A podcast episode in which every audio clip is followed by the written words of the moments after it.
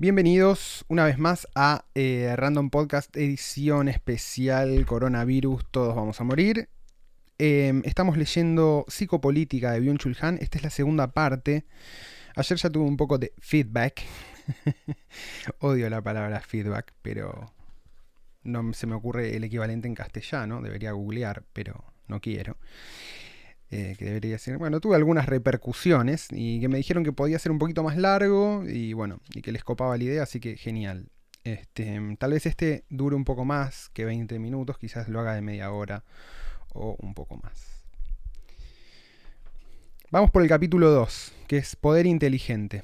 La nota al pie de página dice, el autor utiliza el término inglés smart, que smart es inteligente y también como... Em, algo más referido a la moda, ¿no? Smartphone generalmente es, se usa como teléfono inteligente, pero también vendría a ser como teléfono coqueto. Por eso Maxwell Smart, ¿no? Porque y era un boludo, ¿no? Era, como, era parte del chiste, pero siempre estaba bien vestido. Bueno, nada, un, un comentario. El poder tiene formas muy diferentes de manifestación. La más indirecta e inmediata se exterioriza como negación de la libertad. Esta capacita a los poderosos a imponer su voluntad también por medio de la violencia contra la voluntad de los sometidos al poder. El poder, no se, el poder, no se, limita, no obstante, a quebrar la resistencia y a forzar a la obediencia. No tiene que adquirir necesariamente la forma de una coacción. El poder que depende de la violencia no representa el poder supremo. El solo hecho de que una voluntad surja y se oponga al poderoso da testimonio de la debilidad de su poder. El poder está precisamente allí donde no es tematizado.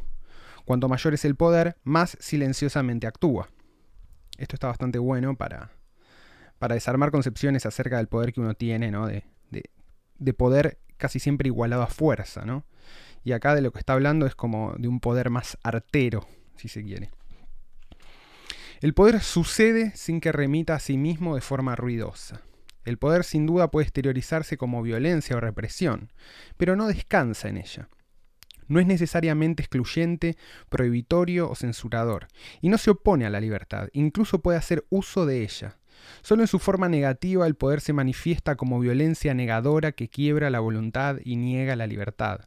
Hoy el poder adquiere cada vez más una forma permisiva. En su permisividad, incluso en su amabilidad, depone su negatividad y se ofrece como libertad.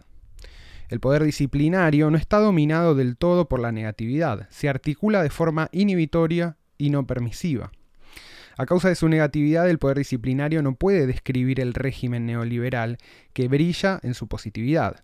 La técnica de poder propia del neoliberalismo adquiere una forma sutil, flexible, inteligente y escapa a toda visibilidad. El sujeto sometido no es siquiera consciente de su sometimiento el entramado de dominación le queda totalmente oculto. De ahí que se presume libre. Ineficiente es el poder disciplinario que con gran esfuerzo encorseta a los hombres de forma violenta, con preceptos y prohibiciones. Radicalmente más eficiente es la técnica de poder que cuida de que los hombres se sometan por sí mismos al entramado de dominación. Quiere activar, motivar, optimizar y no obstaculizar a someter. Su particular eficiencia se debe a que no actúa a través de la prohibición y la sustracción, sino de complacer y colmar. En lugar de hacer a los hombres sumisos, intenta hacerlos dependientes. Yo el otro día justo había tuiteado algo sobre China y, y en la vorágine de Twitter puse China, la dictadura perfecta, qué sé yo, bla, bla. Y un comentario, una persona me respondió y me dijo, bueno, pero hay otro tipo de, poder un poco más evidente que el China, ¿no? China, China China funcionaría como una dictadura clásica, 1984, ¿no? Es como la distopía esa del poder absoluto.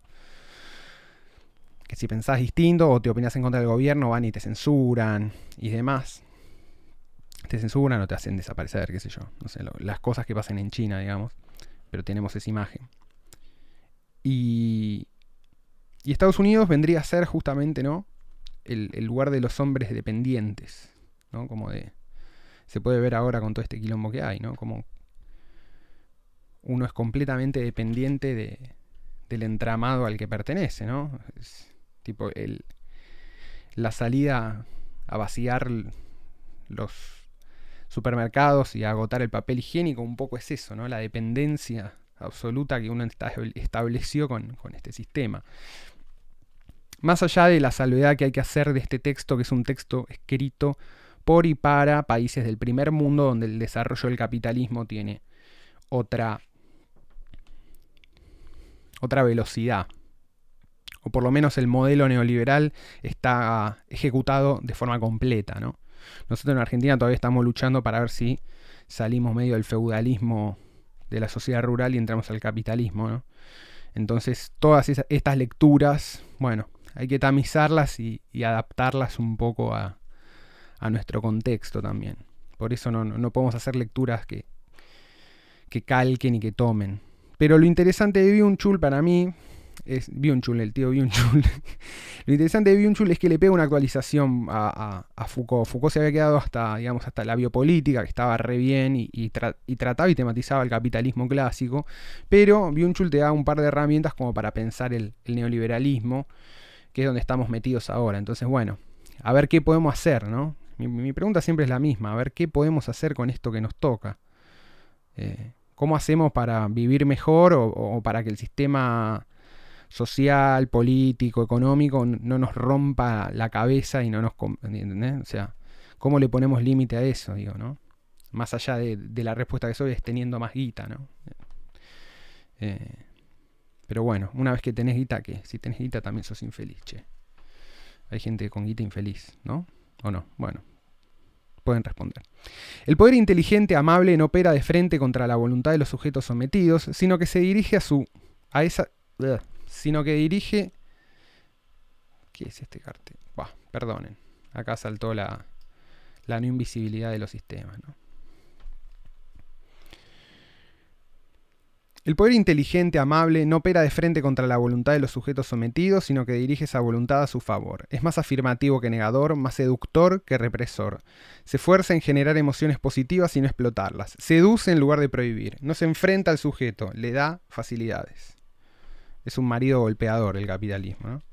El poder inteligente se ajusta a la psique en lugar de disciplinarla y someterla a coacciones y prohibiciones. No nos impone ningún silencio, al contrario, nos exige compartir, participar, comunicar nuestras opiniones, necesidades, deseos y preferencias.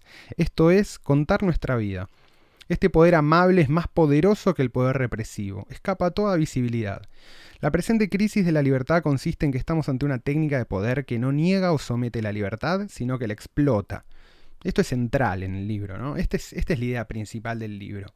Hoy por hoy la herramienta del poder es la libertad. Entonces tenemos un problema grave, ¿no? Porque ¿qué hacemos con todo esto, ¿no? La libertad que históricamente era, estaba como opuesta al poder, sobre todo en esta visión ¿no? anterior del poder como coacción, ahora es parte del entramado del poder. Entonces, ¿qué carajo hacemos, no? O sea, putear por Twitter, ok. O usar Twitter, usar redes sociales, ¿no? Que, es algo que hago constantemente. Entonces, bueno, mientras los uso lo trato de problematizar, a ver qué onda. Eh, ¿Qué carajo nos pasa? ¿Qué nos pasa a los argentinos? Estamos locos. Se elimina la decisión libre en favor de la libre elección entre distintas ofertas chicken or pasta. El poder inteligente de apariencia libre y amable que estimula y seduce es más efectivo que el poder que clasifica, amenaza y prescribe. El botón de me gusta es su signo. Uno se somete al entramado de poder consumiendo y comunicándose. Incluso haciendo clic en el botón de me gusta. El neoliberalismo es el capitalismo del me gusta. Su diferencia sustancialmente del capitalismo del siglo XIX, que operaba con coacciones y prohibiciones disciplinarias. Se diferencia, no, su diferencia. El poder inteligente lee y evalúa nuestros pensamientos conscientes e inconscientes. Apuesta por la organización y optimización propias realizadas de forma voluntaria. Así no ha de superar ninguna resistencia. Esta dominación no requiere gran esfuerzo de violencia, ya, ya que simplemente sucede.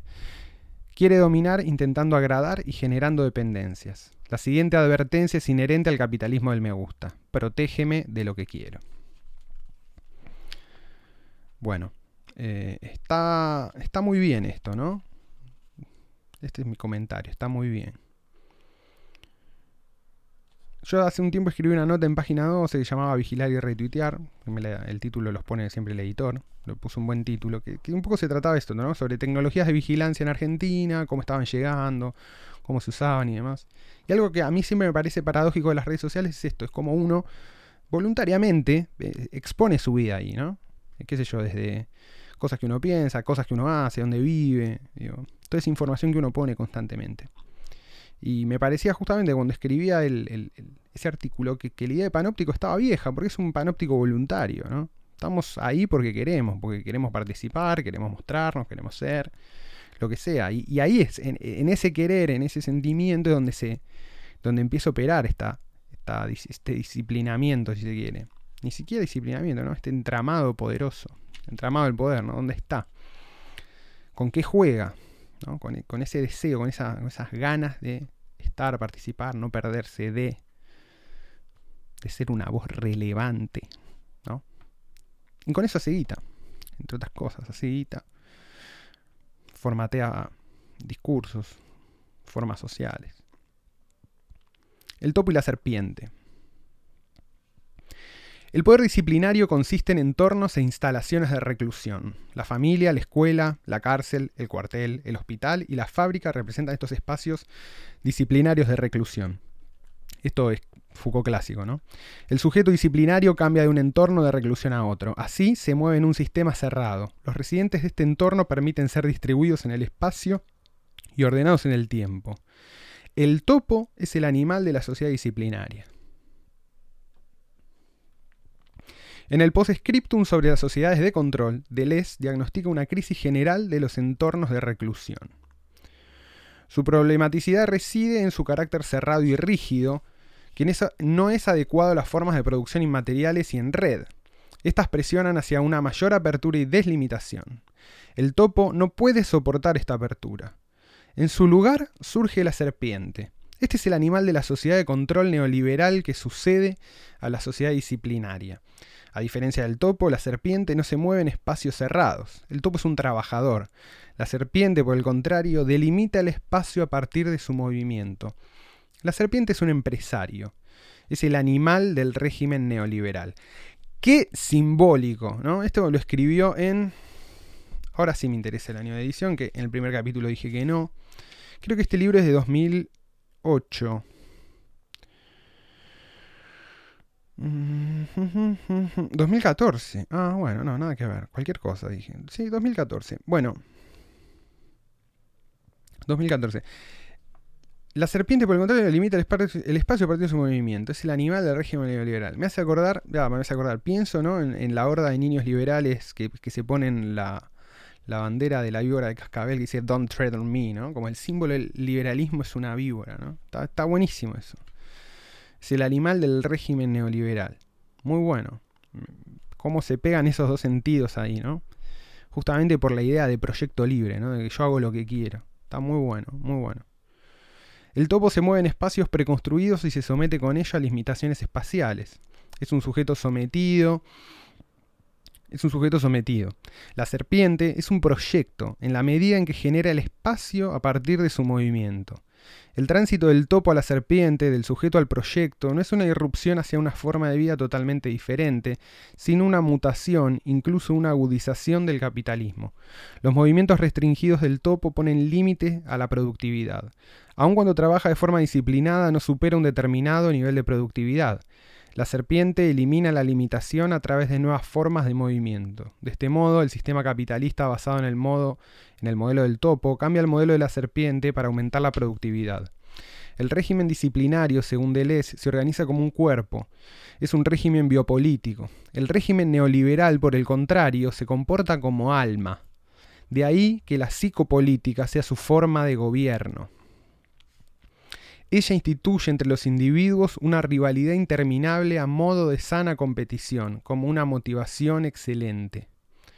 La motivación, el proyecto, la competencia, la optimización y la iniciativa son inherentes a la técnica de dominación psicopolítica del régimen neoliberal. La serpiente encarna sobre todo la culpa, las deudas que el régimen liberal establece como medios de dominación. Está bueno porque de alguna manera también se está tematizando el trabajo, ¿no? Que es el, eh, obviamente, es el gran ordenador de la sociedad. Esto es algo que estamos viendo ahora justo. Está bueno ver en época de crisis cómo las cosas dejan de funcionar, ¿no? El trabajo y la relación eh, trabajador-patrón, jefe empleado. Son, es una de las relaciones más fuertes y la que moviliza al mundo. Todos somos empleados de alguien y nadie es jefe y unos pocos son jefes. ¿no? Pero la idea de, cómo se van rompiendo los espacios del topo y cómo se cambia de modelo de producción de alguna manera. Los trabajadores somos también serpientes en un punto, ¿no? Los monotributistas, los tercerizados, incluso, qué sé yo, uno que trabaja quizás en, eh, en, oficinas también fue mutando y yo, eh, qué sé yo, uno empezaba quizás cumpliendo, o hace un tiempo se cumplía como tareas más específicas y ahora uno cumple varios roles adentro de la misma empresa, ¿no? O, eso se ves que te llegan, viste, que, te piden 200 cosas que son de 200 disciplinas distintas, como manejo de redes sociales, edición de video, manejo de eh, Search Engine Optimizer. Y vos decís, loco, pero son 7 puestos distintos en uno. Y lo que se espera es eso, ¿no? Como que el discurso dominante es ese, el discurso de la proactividad, la motivación, el proyecto, y en realidad es cada vez menos gente haciendo más trabajo o, las fronteras mucho más difusas, ¿no? Como formas de, producción mucho más laxas, más débiles, más lábiles. Eh, caso Rappi, Uber por antonomasia, ¿no? Digamos, como hay un nuevo modelo de, donde la precarización ya es directamente el, modelo, es ese. Entonces es un trabajador hasta ahí. Es un trabajador de Rappi, de Uber. ¿no? Y, se empiezan a difuminar esas fronteras. Porque vos sos un emprendedor. Este, más allá de que funcione o no, digo, ¿no? Que crea. Que crea, ¿no? En la cabeza. ¿Qué nos hace a nosotros en la cabeza eso? Que es siempre mi mambo. El régimen neoliberal se comporta como alma. Está bueno. Vamos al próximo capítulo que es biopolítica, justamente. Biopolítica. Según Foucault, desde el siglo XVII, perdón, el poder ya, ya no se manifiesta como el poder de muerte de un soberano semejante a Dios, sino como el poder de disciplinar. El poder soberano es el poder de la espada. Amenaza con la muerte. Se hace con el privilegio de apoderarse de esta vida, suprimirla. El poder disciplinario, por el contrario, no es un poder de muerte, es un poder de vida cuya función no es matar, sino la imposición completa de la vida. El viejo poderío de la muerte cede ante la administración de los cuerpos y la gestión calculadora de la vida. ¿no? Citando a Foucault. El tránsito del poder soberano al disciplinario se debe al cambio de la forma de producción, a saber de la producción agraria al industrial. La progresiva industrialización requiere disciplinar el cuerpo y ajustarlo a la producción mecánica. En lugar de atormentar al cuerpo, el poder disciplinario lo fija en un sistema de normas. Una coacción calculada atraviesa cada parte del cuerpo y está, y está, presente hasta en el automatismo de las costumbres. Hace del cuerpo una máquina de producción, una ortopedia concentrada. Las disciplinas son métodos que permiten el control minucioso de las operaciones del cuerpo, que garantizan la sujeción constante de sus fuerzas y les imponen una relación de docilidad-utilidad. Abrió comillas y cerró comillas, nunca se los dije, ¿no? citando a Foucault en Vigilar y Castigar. El poder disciplinario es un poder normativo, somete al sujeto a un código de normas, preceptos y prohibiciones, así como elimina desviaciones y anomalías. Esta negatividad del adiestramiento es constitutiva del poder disciplinario en esto es similar al poder soberano que se basa en la negatividad de la absorción. Tanto el poder soberano como el disciplinario ejercen la explotación ajena, crean al sujeto obediente. La técnica disciplinaria opera no solo sobre el cuerpo, sino también sobre la mente. El término inglés industry también significa diligencia. Y otro significado de industrial school es correccional. Bentham indica que su panóptico edifica moralmente a los reclusos. No obstante, la psique no está en el punto de mira del poder disciplinario. La técnica ortopédica del poder disciplinario es muy burda para penetrar en las capas profundas de la psique con sus anhelos ocultos, sus necesidades y su deseo, y acabar apoderándose de ellas. El Big Brother de Bentham también observa a sus reclusos desde el exterior. Su panóptico está ligado al medio óptico, no tiene ningún acceso al pensamiento o a las necesidades internas. Esto está bueno para pensar, ¿no? Como, digamos, un poco lo que hablábamos antes, ¿no? La actualización de Foucault. o cómo en el modelo, primero eh, lo, que establece, ¿no? El, poder original, que era el poder del rey o el poder del señor feudal, del poder de dar muerte, se convierte en un poder disciplinario, coercitivo, que, que no necesita, digamos, ejercer la voluntad de matar, sino que lo que necesita es dar formas, necesita ordenar. Y el, pero el paso, y en ese paso del capitalismo clásico que ordena y da, digamos, como lugares eh, preestablecidos para cumplir roles, la mente sigue siendo un lugar libre, digamos, ¿no? El, gran hermano no llega a tus pensamientos, digamos, no puede controlar lo que pensás. Puedes hacer lo que querés y pensar, o sea, hacer lo que te dicen y pensar lo que querés. Vamos a ver cómo esto cambia en el neoliberalismo, ¿no? El poder disciplinario descubre a la población como una masa de producción y de reproducción que ha de administrar meticulosamente. De ella se ocupa la biopolítica. La reproducción de las tasas de natalidad y mortalidad, el nivel de salud, la esperanza de vida se convierten en objetos de controles reguladores. Foucault habla expresamente de la biopolítica de la población. La biopolítica es la forma de gobierno de la sociedad disciplinaria, pero es totalmente inadecuada para el régimen neoliberal que explota principalmente la psique. Bueno, pensemos en nuestro caso actual, ¿no? La pandemia actual. Acá sale, sale perfecto. ¿Cuál es el problema fundamental que, están enfrentando los gobiernos? Bueno, hay, una dicotomía. ¿Salvamos la economía o salvamos a la gente, no? ¿Qué es lo que está pasando? E, en United Kingdom, en Inglaterra, eligieron, bueno, salvemos la economía, ¿no? Pero la, joda es que si se te muere la gente, después la economía no va a ningún lado.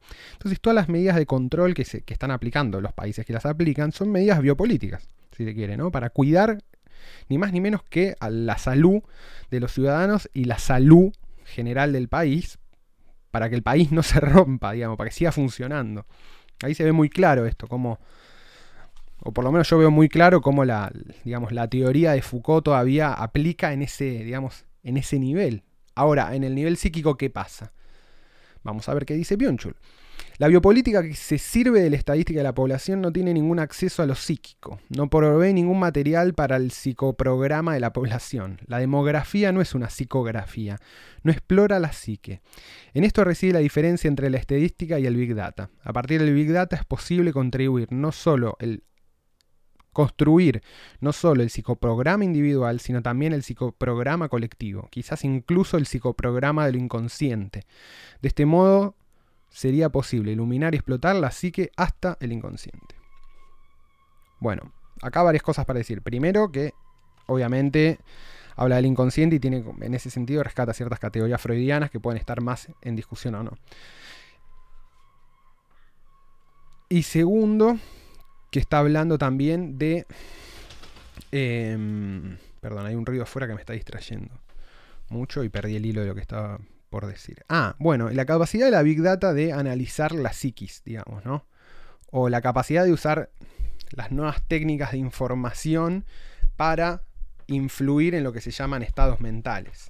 Y esto tiene que ver después con algo que también se, que se, cruza con, con, otro tema del que yo cada tanto hablo y que existen hace un montón de tiempo, que son las operaciones de guerra psicológica, ¿no? Que existen, que están comprobadas, que no son una conspiración.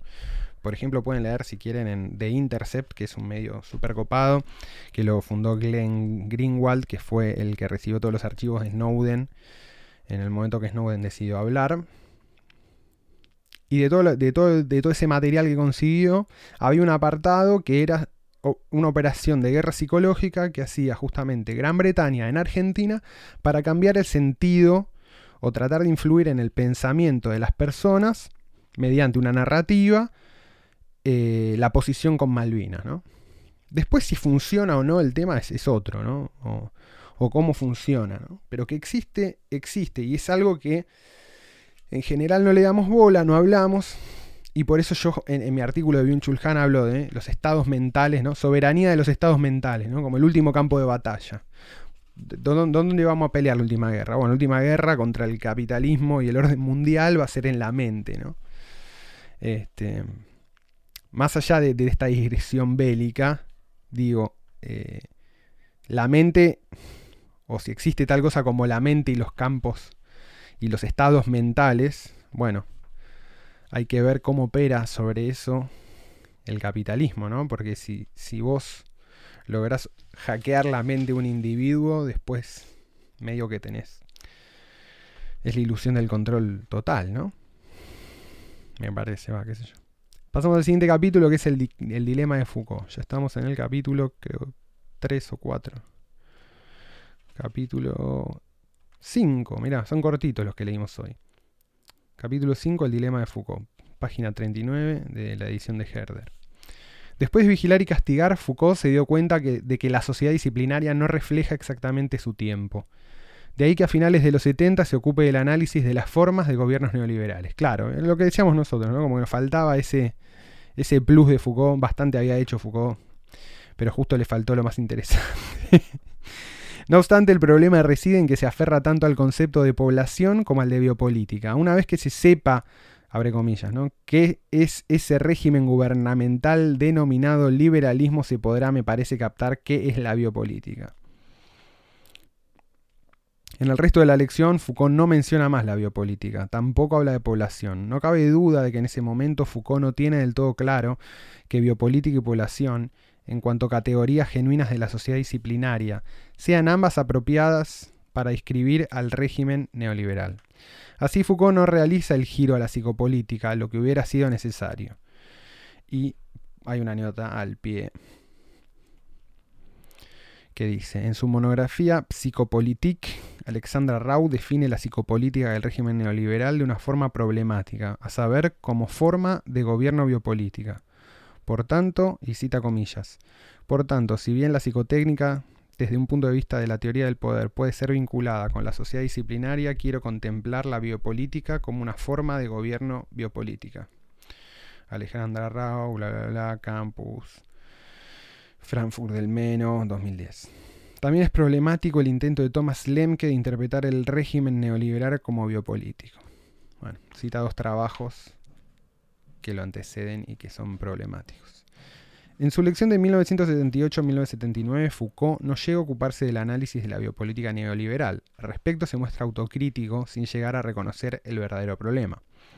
Les aseguro que, pese a todo, en un comienzo tuve en verdad la intención de hablarles de biopolítica, pero después, como las cosas son lo que son, resulta que terminé por hablarles extensamente, demasiado extensamente tal vez, del neoliberalismo. Cita Foucault, Nacimiento de la Biopolítica. En su introducción a Homo Sacer, Agamben expresa su suposición. La muerte impidió a Foucault desarrollar todas las implicaciones del concepto de biopolítica y también mostrar en qué sentido habría podido profundizar posteriormente la investigación sobre ella. Frente a la pretensión de Agamben, la muerte temprana privó a Foucault, si acaso, de la posibilidad de representar su idea de biopolítica y de abandonarla en favor de la psicopolítica neoliberal. Tampoco el análisis de la dominación de Agamben proporciona acceso alguno a las técnicas de poder del régimen neoliberal. Los actuales homines sacri ya no son los excluidos, sino los incluidos en el sistema. Se ve que está haciendo una referencia a Agamben que desconozco. Cita una obra, El poder soberano y la nuda vida. Ni idea, nunca lo leí. Foucault vincula expresamente la biopolítica con la forma disciplinaria del capitalismo, que en su forma de producción socializa el cuerpo. Para la sociedad capitalista, la biopolítica es lo que realmente cuenta, lo biológico, lo somático, lo corporal. Así, la biopolítica se asocia fundamentalmente a lo biológico y a lo corporal. Se trata, en última instancia, de una política corporal en sentido amplio. El neoliberalismo como una nueva forma de evolución, incluso como una forma de mutación del capitalismo, no se ocupa primeramente de lo biológico, somático y corporal. Por el contrario, descubre la psique como fuerza productiva. Este giro de la psique y con ello a la psicopolítica está relacionado con la forma de producción del capitalismo actual, puesto que este último está determinado por formas de producción inmateriales e incorpóreas. Me gusta esto, ¿no? Me gusta porque empieza a haber como una especie de correlación a nivel metafísico, si se quiere, ¿no? De formas de producir abstractas, obviamente operan sobre la mente, que es algo abstracto, si se quiere, ¿no? Un concepto abstracto también, como que lo abstracto con lo abstracto los nenes con las nenas. No, ¿cómo es? No, no sé.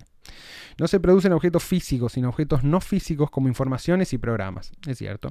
El cuerpo como fuerza productiva ya no es tan central como en la sociedad disciplinaria biopolítica. Para incrementar la productividad no se superan resistencias corporales, sino que se optimizan procesos psíquicos y mentales. El disciplinamiento corporal cede ante la optimización mental. Esto me encanta.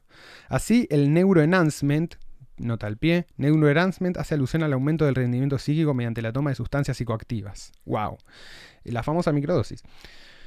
Así, el neuroenhancement se distingue fundamentalmente de las técnicas disciplinarias psiquiátricas.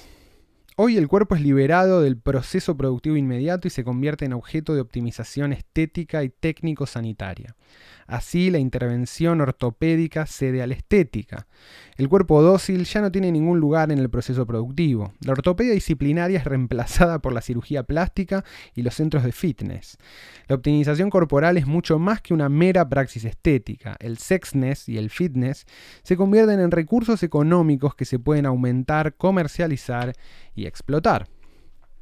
Pienso en el auge del, fit, del, del CrossFit, ¿no? Bernard Stiegler reconoce con razón que el concepto Foucaultiano de poder ya no es adecuado a nuestro tiempo. Cita, tengo la impresión de que el biopoder que Foucault ha descrito convincentemente en un sentido histórico y geográfico, es decir, principalmente teniendo en cuenta Europa, no es el mismo poder que marca nuestra época presente. Nota bibliográfica. En el poder de Stiegler, las psicotecnologías del psicopoder entrarían en escena en lugar del biopoder. Con ello se prefiere propiamente a las industrias de programas telecráticas, como la televisión, que nos rebaja un ente consumidor movido por impulsos y conlleva la regresión de la masa. Esta psicotécnica se opone a la técnica de la escritura y la lectura. El medio de la escritura equivale para Stiegler a ilustración. En definitiva, Kant parte de un dispositivo de la lectura y la escritura como fundamento de la mayoría de edad. Es problemática la importancia excesiva que Stiegler le concede a la televisión. La eleva al aparato psicotécnico por antonomasia. Entre tanto, compiten por nuestra atención la radio, internet, el teléfono móvil, el iPod, el ordenador, los videojuegos y la agenda electrónica de bolsillo, pero la televisión sigue dominando la afluencia de la información, cita. Sin embargo, la lectura y la escritura frente a televisión es un esquema anticuado de la crítica cultural que pasa por alto la revolución digital.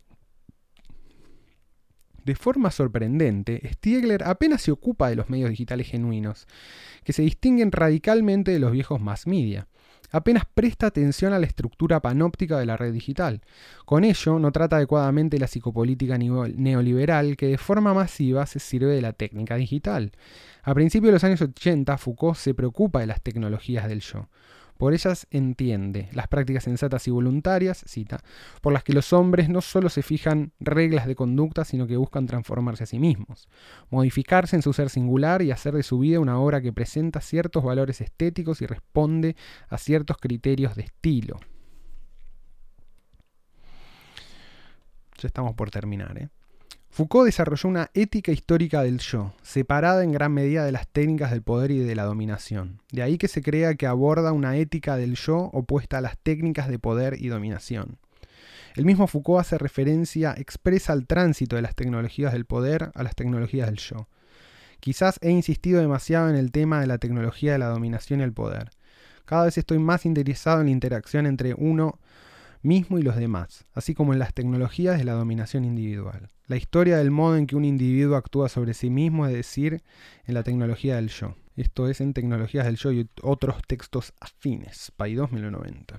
La técnica del poder del régimen neoliberal constituye la, la realidad no vista por el análisis Foucaultiano del poder. Foucault no ve ni que el régimen neoliberal de, de, dominación acapara totalmente la tecnología del yo, ni que la permanente optimización propia en cuanto técnica del yo neoliberal no es otra cosa que una eficiente forma de dominación y explotación. Nota al pie, una nota larga viene. Abro la nota al pie. Foucault intuyó la interrelación entre la tecnología del yo y la tecnología del poder. Consideró que si se quiere... Dos puntos comillas. Considero que si se quiere analizar la genealogía del sujeto en las civilizaciones occidentales hay que tratar no solo de las técnicas de dominación, sino también las técnicas del yo. Digámoslo así, se tiene que abordar la interacción entre dos tipos de técnicas, técnicas de dominación y técnicas del yo. Tiene que abordar los aspectos en los que las tecnologías de dominación de unos individuos sobre otros recurren a procesos en los que el individuo actúa sobre sí mismo y a la inversa tiene que abordar los aspectos en, los que las técnicas del yo están integradas en estructuras de coerción o dominación. Cierra comillas, cierra cita. Volvemos al texto. La técnica de poder del régimen neoliberal constituye la realidad no vista por el análisis Foucaultiano del poder. Foucault no ve ni que el régimen neoliberal de dominación acapara totalmente la tecnología del yo, ni que la permanente optimización propia en cuanto a técnica del yo neoliberal no es otra cosa que una eficiente forma de dominación y explotación. El sujeto del rendimiento neoliberal, ese empresario de sí mismo, se explota de forma voluntaria y apasionada. El yo como obra de arte es una apariencia hermosa, engañosa, que el régimen neoliberal mantiene para poderlo explotar totalmente. Pienso en Instagram, sobre todo en Instagram. La técnica de poder del régimen neoliberal adopta una forma sutil. No se apodera directamente del individuo. Por el contrario, se ocupa de que el individuo actúe de tal modo que reproduzca por sí mismo el entramado de dominación que es interpretado por él como libertad. La propia optimización y el sometimiento, la libertad y la explotación coinciden aquí plenamente. A Foucault se le oculta totalmente la técnica de poder que genera la convergencia entre libertad y explotación en la forma de autoexplotación. Bueno, hoy leímos un montón de cosas interesantes, ¿no? Sobre todo el paso este de biopolítica psicopolítica y en psicopolítica la idea de optimización, neuroenhancement y tecnologías del yo. Esto me, parece muy significativo. Sobre todo porque son cosas que, como decía antes, ¿no? si bien no, se traducen de forma directa, son cosas que inevitablemente van cayendo acá, van llegando. Digo, llegan a otra velocidad, a otro tiempo, pero llegar llegan. Digo, la moda del CrossFit. La moda del CrossFit de alguna manera es eso, ¿no? Es una tecnología del yo. Es el fitness, es el entrenamiento del cuerpo por el cuerpo, más allá de que ya dejó de ser algo productivo. Y después todo lo que son técnicas mentales para trabajar mejor. O todos estos cursos que se ven y que aparecen, ¿no? ¿Qué sé yo? Eh, Instagram. Instagram me parece un, un, experimento social tremendo. Es esto, ¿no? Es como el yo como obra de arte es una apariencia hermosa, engañosa, que el régimen mantiene para poder explotar totalmente. ¿no? La idea de esta de, el chabón que hace fitness para sacarse fotos en Instagram, para convertirse en un influencer y que vende esa idea un montón más que la replican y después las marcas van y le ponen plata y venden productos por ahí. Más allá de que lo hagan por vender. Digo, es como, todo eso nos pega a nosotros de alguna manera, ¿no? Optimización en, en todo sentido. Digo, las relaciones sociales ahora intermediadas por una, por una red social cobran valor. Digo, tu amistad está completamente intermediada por Twitter, por WhatsApp, con tu mejor amigo, eh, a la vez que estás teniendo un amigo, estás haciendo, estás reproduciendo el capital, estás generando plata para otro, digamos, ¿no? Eso es lo zarpado.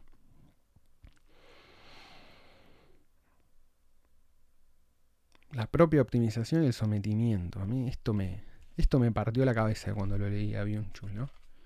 Porque me parece que dan el clavo, dan el clavo en el clavo de cómo, eh, cómo nosotros mismos reproducimos y nos sometemos a entramados flasheando que somos libres, ¿no? O que, o que estamos construyendo nuestra propia libertad y en realidad estamos repitiendo un patrón que funciona para la reproducción del neoliberalismo, ¿no?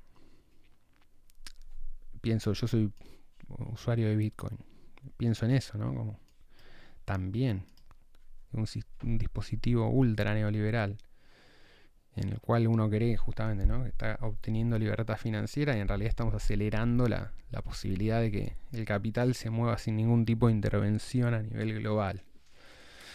Nada, cada vez que lo leo a Byung-Chul entro en duda sobre absolutamente todas las cosas que hago, ¿no? Eh, y espero que ustedes también, no sé. O por ahí no.